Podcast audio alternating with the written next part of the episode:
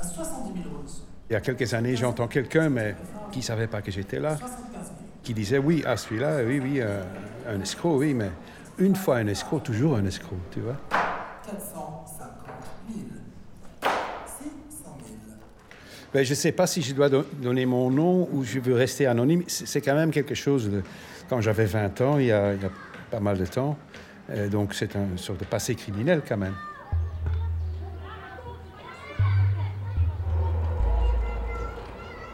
Ma famille est plutôt petit bourgeois, pas du tout artistique, pas du tout, connaissent rien de ça.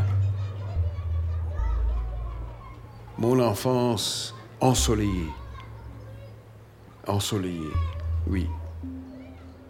Beaucoup de prospérité, assez à manger, des bonnes écoles, être en Occident, quoi. C'était la Belgique des années 60. C'était un temps fantastique, quoi, les années 60. Tout allait mieux. Chaque année, il y avait une hausse. On pensait que ça n'allait jamais s'arrêter. Quand j'étais petit, je me souviens que je dessinais toujours et qu'on on- on me donnait toujours, on faisait toujours des compliments. Parce que j'étais un bon, soi-disant un bon dessinateur. Mais moi, je copiais déjà des schtroumpfs des trucs comme ça, des bandes dessinées, des avions. Et bon, voilà. Voilà, j'étais bien en dessin. À l'école aussi, on disait il est bien en dessin. J'ai connu quelqu'un qui avait fait, et c'est assez facile à faire si tu connais un peu euh, les eaux fortes et comment faire, qui avait fait des, des faux Ensor, James Ensor, en gravure. Il en avait fait plusieurs et il avait réussi à en vendre beaucoup. Et il avait gagné beaucoup d'argent. Et c'est à ce moment-là que je me dis, mais bon, une gravure, oui, c'est facile, mais un dessin, c'est facile aussi si je peux faire moi aussi un dessin à la façon d'Ensor. Surtout, d'Ensor, il ne savait pas dessiner, donc il fallait, il fallait que je me retienne. Poursuivons avec le local d'Aseriorn. Il s'agit d'une gravure sur papier de 1945. Une valeur des téléphones chers du coup à 650 euros. J'étais entouré de gens et on en parlait ouvertement. À juger. Et oui, fais ça, ouais, toi, tu- là, tu sais dessiner, mais oui, c'est facile, fais-le. Le 44 de Reinhold Das. Cette œuvre sur papier de 1967 nous avons débuté les enchères à 750 euros. Le premier dessin, c'était une maison de vente de la chaussée de Charleroi. C'était un. C'était un quoi? C'était pas un ensor. C'était un Delvaux, je pense. Une tête de femme. Et euh, je l'ai mis avec trois autres dessins dans un carton avec des autres bidules, des photos et tout ça. Vieux, vraiment vieux. Je l'ai laissé là. euh, Qu'est-ce que tu veux de ça? Je dis, Bouf, qu'est-ce que ça vaut ce bazar? Tu reçois un reçu et puis ça reste là pendant le temps de l'exposition. Je sais pas moi, une, ou- deux semaines ou dix jours. Pendant les gens ont le temps d'aller regarder et puis c'est le jour des ventes.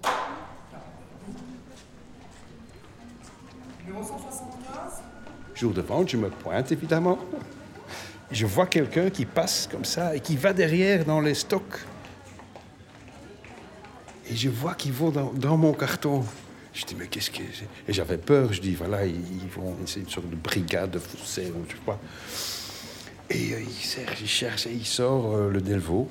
Il regarde, il le retourne, il regarde. Je dis, il, voit quoi que c'est. Il remet et il s'en va.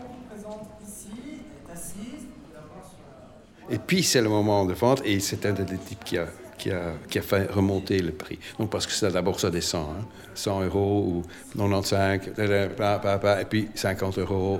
Ah, 50 euros, monsieur, oui. Pour 50 euros, quelqu'un d'autre. Ah, 55 euros, et puis ça remonte. Et ça remonte, ça remonte, ça remonte, ça remonte. Nous, on était là. Oh, putain. 40 000 euros, quelque chose comme ça. Pour un truc que j'avais fait chez moi, c'était évidemment fantastique. Ça, c'était la première fois. Évidemment, comme c'était une réussite, on était parti, quoi. On était voilà intoxiqués. Ça, ça a duré, je pense, deux ans. Deux ans, je pense. Je sais plus. Qu'est-ce que ça a l'air, un vieux maître qu'on trouve dans un grenier? Je regarde dans les maisons de vente, je regarde les catalogues, je vois un peu ce qu'il y a, je vois ces cadres, je les retourne, je vois comment ils sont derrière, qu'est-ce qui est dessus, tu vois. Et alors j'ai fait pas seulement le dessin, mais aussi le cadre. J'ai cherché dans le vieux marché des cadres qui sont d'époque et des vieux papiers et euh, même, même des papiers avec un dessin dessus déjà. Et je, je dessinais sur l'autre côté. J'avais trouvé des vieux cadres avec derrière des étiquettes collées d'une galerie qui n'existe plus. Et alors j'ai photocopié plusieurs fois et je les découpais et je les, je les vieillissais et je refaisais des étiquettes, tu vois, avec des numéros dessus. Un numéro slash date, des trucs comme ça. Tu vois, 27, 1927. C'est très simple. Tu trouves du vieux papier. Sur, sur, des cartons, tu trouves du vieux papier. Il y a 30 ans, tu trouvais facilement du vieux papier qui avait 30 ans, donc qui date des années 60, 50 et tout. Non, non, facile. C'est le travail d'un voilà, artisan, quoi. C'est du travail. Hein.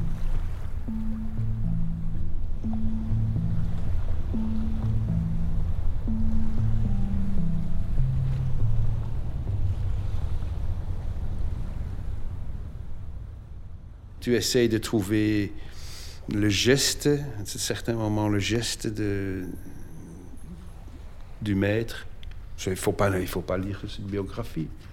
Faut imiter le geste, il faut avoir un peu l'atmosphère. Il faut les regarder, ça oui. Il faut aller dans le musée et regarder comment c'était fait. Regarder de près. Ah oui, c'est comme ça, oui, voilà, ok. Le Corbusier, ok. Un papier comme ça, oh, enfin, simple, c'est du papier de, Tu vois, le Corbusier faisait des trucs avec des, sur du papier de cahier de classe, avec des carrés dedans. ça tu trouves, un vieux cahier, et hop, et, et, tu encadres ça, et hop, et c'est parti, quoi.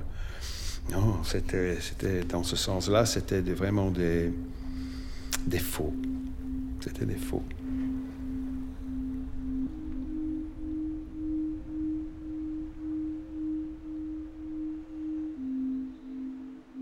Je signais jamais. Ah, ils n'étaient jamais signés, ces tableaux. J'avais pas le nom. Le style était tellement reconnaissable parfois. Un Fritz van den Berg, ça, voilà. Mais je faisais des nouveaux, je, ne copiais pas quelque chose. Je faisais ou je prenais un détail, je décore et des choses comme ça, des mains, des, choses comme ça. Et puis c'était permet qu'on sort. Fritz van den Berg et Joseph van den Berg, donc disons l'expressionnisme flamand aussi des Français, de Picasso, aussi Picabia, mais tous des choses un peu plutôt esquisses, comme si c'était crayon, fusain, un peu d'aquarelle, pastel.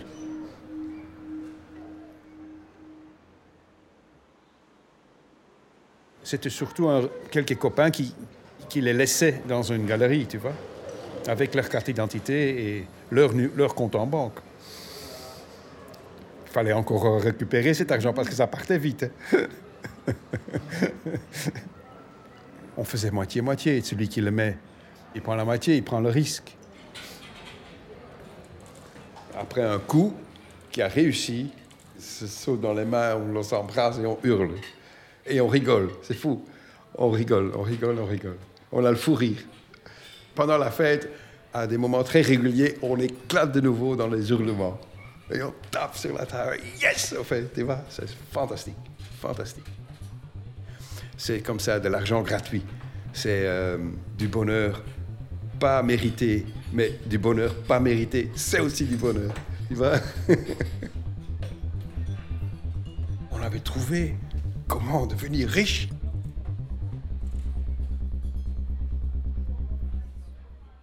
Fallait s'arrêter, mais on ne s'est pas arrêté on se disait, ouais, on les a tous ceux parce que c'était des artistes. Nous aussi, on était des artistes. Et on faisait des choses fantastiques qui ne se vendaient pas.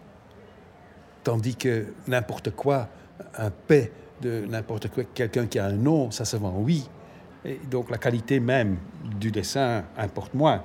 Donc c'est quoi l'art? C'est quoi l'esthétisme? C'est quoi la beauté de l'art? Qu'est-ce que ça vaut? Le dessin de la chute, c'était un dessin de Félicien Rops, qui avait fait la couverture de l'édition du catalogue d'une grande vente. Un dessin avec un peu de pastel. Très beau, très beau. Visage de femme, très beau. Donc ça a été vendu. On avait gagné beaucoup d'argent. Et alors, après la vente, soudain, quelqu'un me téléphone, il dit J'ai des, problèmes, ils sont à ma porte et tout, et c'est pour ce Félicien Rops, Et c'est un galeriste comme ça qui, qui venait à la porte de mon ami et tapait à la porte. Hein. L'acheteur, qui sans doute a, voulu revendre, on ne sait pas, parce qu'il l'a acheté, donc il était d'accord. Mais c'est après qu'il a découvert, mais je ne sais pas pourquoi. Ça peut aussi être qu'il a vendu, qu'il a voulu le revendre et que celui qui l'a acheté à ce moment-là lui a montré que, parce que nous on faisait des bêtises aussi, on faisait pas attention, puis on, on en faisait trop. Il fallait s'arrêter, quoi. De toute façon.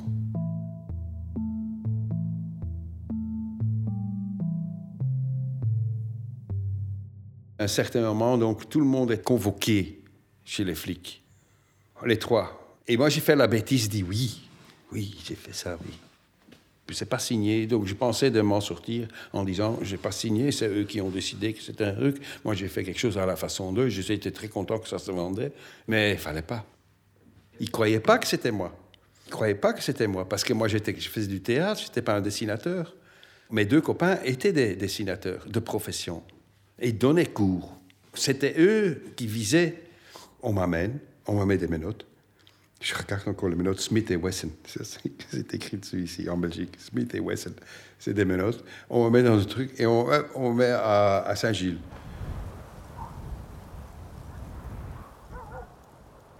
C'était l'enfer, cette prison. Au bout de, je pas, dix jours, j'ai été transféré avec euh, quelqu'un, un flamand, donc on parlait. On a choisi, parce qu'il y a deux stations de radio, une station néerlandophone et une station francophone, évidemment.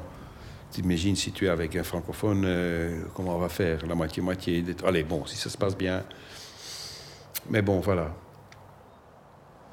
J'ai été jugé pour euh, faux et usage de faux, pour euh, abus de confiance et escroquerie. Voilà. J'ai eu un mois et demi fixe et trois ans avec sursis. Mes parents ne savaient pas. Et ils m'ont visité en prison, ils ont rigolé. ils ont rigolé, je te jure. Qu'est-ce que tu fous là? Parce que finalement, c'était pas grave, quoi. Faire des dessins et les vendre. En plus, après, j'ai entendu dire oui, tu aurais dû nier, parce que c'était pas signé. Tu n'as pas dit, voilà, je vends un Delvaux. Oui, j'ai fait semblant quand même, j'ai fait la mise en scène pour qu'il pourrait le dire.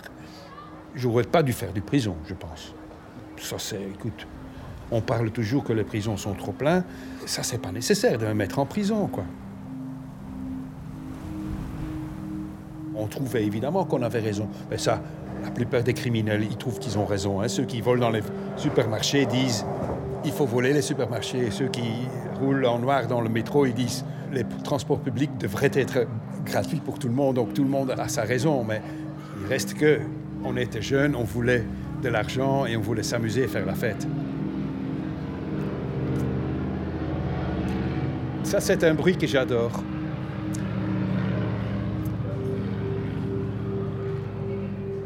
Il y a un disque de Frank Zappa qui finit avec ce bruit-là.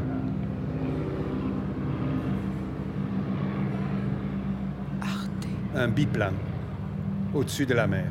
C'est comme si je suis. Radio. Comme si, quand j'avais 5 ans, à Ostende.